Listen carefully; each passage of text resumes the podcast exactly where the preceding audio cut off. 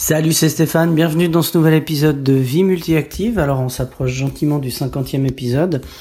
Et aujourd'hui, avant de démarrer, j'aimerais juste te demander de prendre quelques secondes, si tu m'écoutes régulièrement, si tu aimes ce que je fais, juste faire une action pour aider le podcast. Soit tu la notes là où tu l'écoutes avec des étoiles, des commentaires, ou alors tu la fais connaître à quelqu'un, ou tu forward, ou tu, tu partages l'email que j'envoie avec les liens sur SoundCloud, quelque chose. Juste fais quelque chose euh, qui peut aider, s'il te plaît puisqu'on arrive bientôt au cinquantième épisode et puis qu'il est temps de faire une espèce de mini bilan, j'aimerais voir ben, si euh, il y a quand même des gens qui prennent juste deux secondes pour partager ou commenter ce podcast et ce que j'y dis.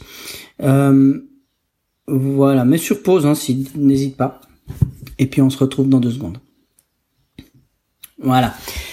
Alors aujourd'hui, j'aimerais te parler d'un des derniers bouquins que j'ai lu, absolument passionnant, qui s'appelle Libérer votre cerveau d'Idriss Aberkan ou Aberkané, je ne sais pas. Euh, tu peux taper, hein, je te mets le lien vers le bonhomme euh, dans, les notes du podcast. Tu peux taper sur internet. Moi, je trouve euh, le personnage absolument fascinant. évidemment, quand il dit ce qu'il dit, il est clivant, donc il y a des gens qui le descendent en flèche aussi, mais largement plus de gens qui encensent le personnage. De toute façon, à tort ou à raison, on s'en fout. C'est comme un Tim Ferriss. Euh, l'important c'est pas de savoir s'il a tort ou s'il a raison. L'important c'est qu'il donne énormément de réflexions sur lesquelles on peut construire sa propre pensée. Moi, il me fait beaucoup réfléchir. Aujourd'hui, j'aimerais te donner huit clés que j'ai gardées de, de son de son euh, livre euh, Libérer votre cerveau. Euh, je les ai, en fait, c'est mes notes. C'est ce que j'ai noté dans le bouquin. Je les ai euh, copiés dans un fichier Word et puis en restructurant un peu ce qu'il en sortait, je me rends compte qu'il y a huit domaines. Euh, je vais te parler de ces huit domaines-là. Après, T'en fais ce que t'en veux, nuit blanche, réflexion, est-ce qu'il te faut de l'alcool pour arriver à cogiter, intégrer tout ça, ou est-ce que tu dois faire une soirée débat avec ton groupe d'amis, ça je te laisse voir.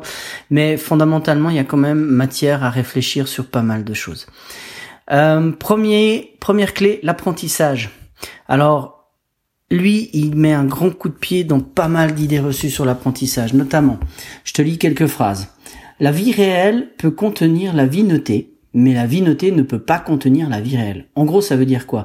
Ça veut dire qu'aujourd'hui, dans le système scolaire obligatoire, il y a plein de gamins qui sont laissés sur la touche parce qu'ils juste ils adhèrent pas à la manière dont c'est fait.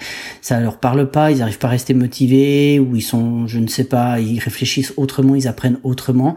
Et puis du coup, ben, on se retrouve avec des enfants en, échec scolaire. Euh, alors que les gamins sont juste des génies. Ça, je crois qu'il y en a un qui a bien compris ça, qui s'appelle Xavier Niel, qui a créé son école 42 euh, en se foutant complètement de savoir quels étaient les diplômes des gens qui participent. Juste, faut savoir que l'école 42, c'est pas les étudiants qui vont chercher un job en sortant, c'est juste les entreprises qui viennent embaucher des volets entières. Donc euh, avant qu'ils aient fini. Donc faut juste voir quoi là, il y a plus que à mon petit niveau, moi j'ai appris quelque chose il y a très longtemps en arrière, c'est qu'on apprenait selon trois modes euh, on avait tous nos préférences entre trois modes d'apprentissage qui étaient le visuel, l'auditif ou le kinesthésique. globalement, 80% de la population est visuelle, enfin et tendance et à majorité visuelle, parce qu'on sait pas soit l'un soit l'autre, mais en gros, apprennent globalement visuellement, ou auditivement, ou kinesthésiquement.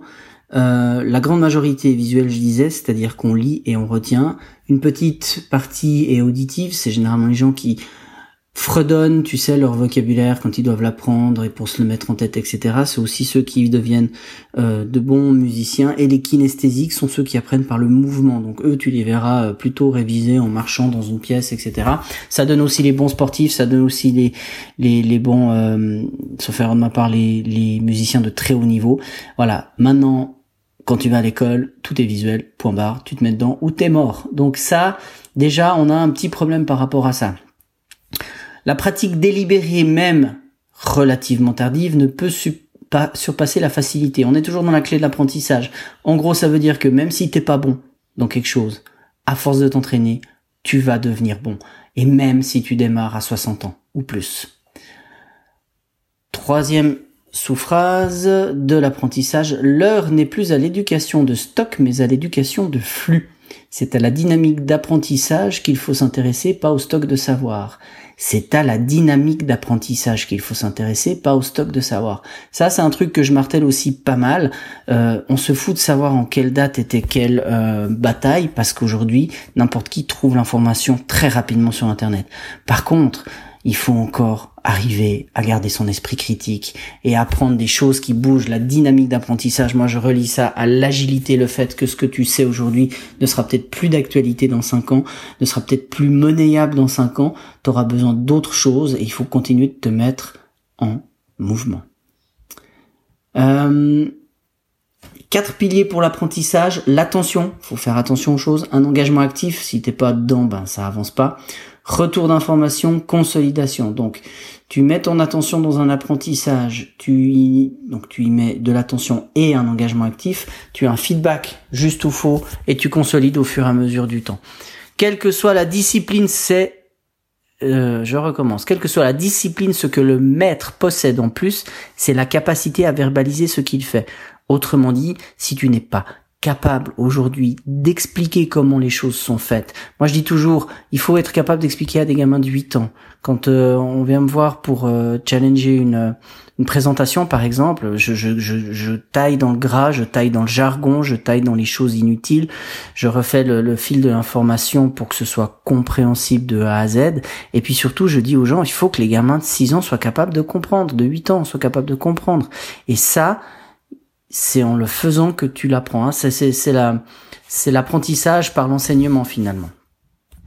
Autre chose, il parle aussi du fait que jouer est la meilleure façon d'apprendre. Il parle pas mal, il me semble, dans le bouquin du fait que dans la nature, les animaux apprennent en jouant et que c'est comme ça qu'ils survivent. Pourquoi est-ce que nous, on veut absolument faire apprendre aux gamins sans ludicité je ne sais même pas si ça existe le mot ludicité, enfin sans aspect ludique dedans, euh, l'aspect d'apprentissage, ça doit pas être chiant, sinon ça rentre pas. Moi, j'ai fait 12 ans d'allemand à l'école parce que je suis en Suisse, je suis aujourd'hui, mais, mais, mais catastrophiquement mauvais en allemand parce que c'était chiantissime.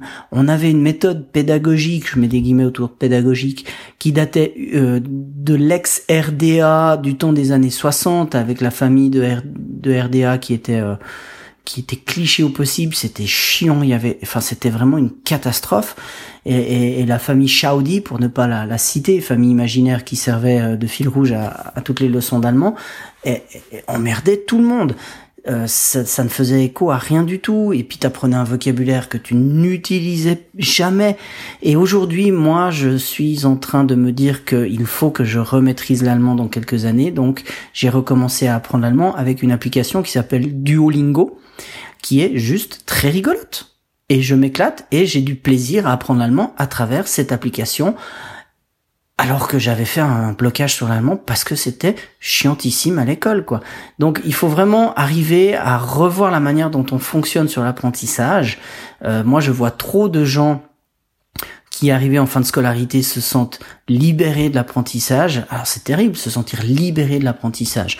Euh, déjà un, c'est quasiment un suicide professionnel parce que tu apprends, tu dois apprendre de tout âge. Enfin, je vais pas te rebassiner avec ça, mais en gros, ce que tu fais aujourd'hui ne sera peut-être plus d'actualité dans 5 ans, ou tu auras peut-être changé de métier, etc. Tu dois apprendre. Et ça veut dire quoi Les gens qui arrivent en fin de scolarité en étant libérés de l'apprentissage, ça veut dire qu'ils considèrent l'apprentissage comme un boulet. Ça veut dire qu'on les a gavés avec des trucs qui ne les intéressaient pas. Donc il faut, il faut vraiment arriver à, garder cet aspect ludique dans les choses. Et, euh, et ça, je te le dis à toi qui m'écoutes, parce que je pense que c'est important pour les adultes de savoir ça, de se rappeler ça, mais c'est aussi une des choses que je mets vraiment en avant dans l'éducation de mes deux enfants. Actuellement, ils ont 4 ans et demi et 5 ans et demi. On est en train d'apprendre l'alphabet je suis pas en train d'apprendre l'alphabet pour leur faire prendre de l'avance par rapport aux autres enfants à l'école, puisqu'ils apprennent ça un peu plus tard, normalement. C'est simplement que on a un jeu, une espèce de jeu un peu comme le Scrabble avec des lettres sur des bouts de carton, et on a trouvé une manière amusante de le faire. Comme ça, ils ont appris l'alphabet, ils sont en train de, tous les soirs, ils me demandent à jouer le jeu de l'alphabet, mon gamin. Euh, je lui ai donné l'autre jour, à mon cadet, je lui ai donné toutes les lettres de son prénom, il a un long prénom, huit lettres, euh, qu'il écrit avec toutes les lettres mais dans le mauvais ordre. Et je lui ai dit ça, ça se prononce comme ça. Et il était mort de rire et il m'a fait des anagrammes pendant un quart d'heure avec un fou rire phénoménal. Et du coup, bah maintenant il écrit son prénom juste parce qu'il s'est amusé. Il n'y a pas eu de pression, il n'y a pas eu de challenge, il n'y a pas eu de, de, de sanction. Il s'est juste amusé et en, et en, et en s'amusant, il a appris. C'est pas plus compliqué que ça. Apprentissage donc, c'est la première clé pour libérer ton cerveau. Faut revoir l'apprentissage de la bonne manière Personnellement, j'ai adoré cette partie du livre parce que je pense, très sincèrement, euh, j'ai pas une, extrêmement bonne vision de l'école actuellement. Je pense que l'école est assez dépassée dans pas mal de domaines, en tout cas celle que je connais dans la région où j'habite. Euh, je pense que l'école te fournit actuellement le kit de survie du savoir. Moi, j'ai fait j'ai fait l'université euh, et quand je suis arrivé à la fin de mon université, j'ai regardé en arrière mes quatre années. J'ai juste fait un petit peu le bilan. Je me suis rendu compte qu'il y avait 10% des cours qui valaient la peine que je me déplace. Le reste pouvait s'apprendre par cœur dans les livres du prof et que tu t'avais qu'à recracher après. Ça n'a aucun, aucun, aucun intérêt. Donc, apprendre est une des premières clés pour libérer ton cerveau. Deuxième clé. Je t'avertis, ce podcast risque d'être un peu plus long. Je vais peut-être l'arrêter en cours de route. D'ailleurs, je te le ferai en deux parties. Ouais, je vais te le faire en deux parties. Allez, je te fais quatre clés aujourd'hui et les quatre suivantes la prochaine fois. Deuxième clé, c'est la réussite. La réussite, on a tendance à voir que c'est trop bling bling, c'est le pognon, c'est les signes extérieurs de richesse, c'est plein de choses. Là, je te donne juste une phrase que j'ai retenue par rapport à la réussite. Il dit réussir sa vie, c'est en prendre le contrôle, c'est assumer son identité, mettre en valeur sa spécificité plutôt que de la brider. En gros, ça veut dire quoi? Ça veut dire que le succès et la réussite, il y a que toi qui peut définir ce que ça veut dire pour toi. C'est pas ton voisin, c'est pas tes potes, c'est pas euh, les promotions à ton travail, c'est juste toi. Il y a des gens qui étaient très malheureux avec des postes à haut niveau et bourrés de pognon et qui se trouvent complètement heureux en revenant à une vie saine, à une vie euh, où les vraies valeurs des choses sont complètement remises sur le côté. Donc attention à ça et à pas te faire avoir. Troisième clé, la mémorisation. On a quand même besoin de mémoriser pas mal de choses. Et là, il cite une méthode que j'ai adorée et que j'utilise depuis, euh, qui est très très pratique. C'est la méthode personne, action, objet. Personne, action, objet. Tu encodes tout ce que tu as à apprendre, une série de chiffres par exemple, en une phrase selon le principe personne, action, objet. Donc ça veut dire que euh, tu peux très bien te rappeler de choses extrêmement complexes parce que tu as une phrase qui était euh, qui te sert de moyen mnémotechnique. Ça te ça te permet de rendre un peu les chiffres ou les concepts concrets. Et puis euh, si jamais ben tu peux trouver des lieux, tu peux trouver euh, des choses insolites à associer à ta phrase, mais tu en fais une phrase sous le mode personne action objet et le truc va te coller à la tête. Moi il y a des machins comme ça que je me rappelle depuis très longtemps. Euh, j'aime bien aussi mémoriser par l'incongru, moi. Ça, c'était pas dans le bouquin, mais par exemple, euh, il m'arrivait de douter sur l'orthographe du mot accueil. Hein, le mot accueil s'écrit U-E-I à la fin. Et, enfin, ça finit par un L, mais ces trois lettres ont tendance à être mélangées, U-E-I. Et je me rappelle très bien une fois où j'ai dû écrire ce mot-là devant une, une copine à moi qui me regarde et qui me dit un éléphant invisible. Alors je te jure que j'ai fait des yeux ronds, de quoi tu me parles? Elle me dit un éléphant invisible, ça commence par les trois lettres U, E, I. Un, c'est le U, éléphant, c'est le E, invisible, c'est le I. Instantanément, c'était mémorisé, je l'ai jamais oublié. J'ai plein d'autres petits moyens mnémotechniques comme ça, hein. c'est comme le mot Philippe, le, prénom Philippe. J'avais tendance à l'écrire avec deux L et un P, et jusqu'au jour où il y a un Philippe qui m'a regardé, qui m'a dit, tu euh, j'ai besoin de deux P pour marcher, donc deux pieds pour marcher, j'ai pas besoin de deux ailes pour voler. Et à partir de ce moment-là, ça a été mémorisé. Donc, oublie pas que quand tu des trucs à mémoriser, euh, la méthode personne action objet c'en est une, mais vraiment il y a plein de choses sur internet pour trouver cette mémorisation, pour rendre les choses extrêmement simples et on retombe sur l'ancien concept ludique et vraiment faire en sorte que ben ça devienne facile quoi, puis, puis pas se pourrir la vie avec toutes ces choses là. Quatrième clé, le changement révolutionnaire. Alors ça, j'ai trouvé intéressant, c'est un changement de société. Il explique que tout changement révolutionnaire est perçu par la société en trois étapes. D'abord, tout le monde pense que c'est ridicule.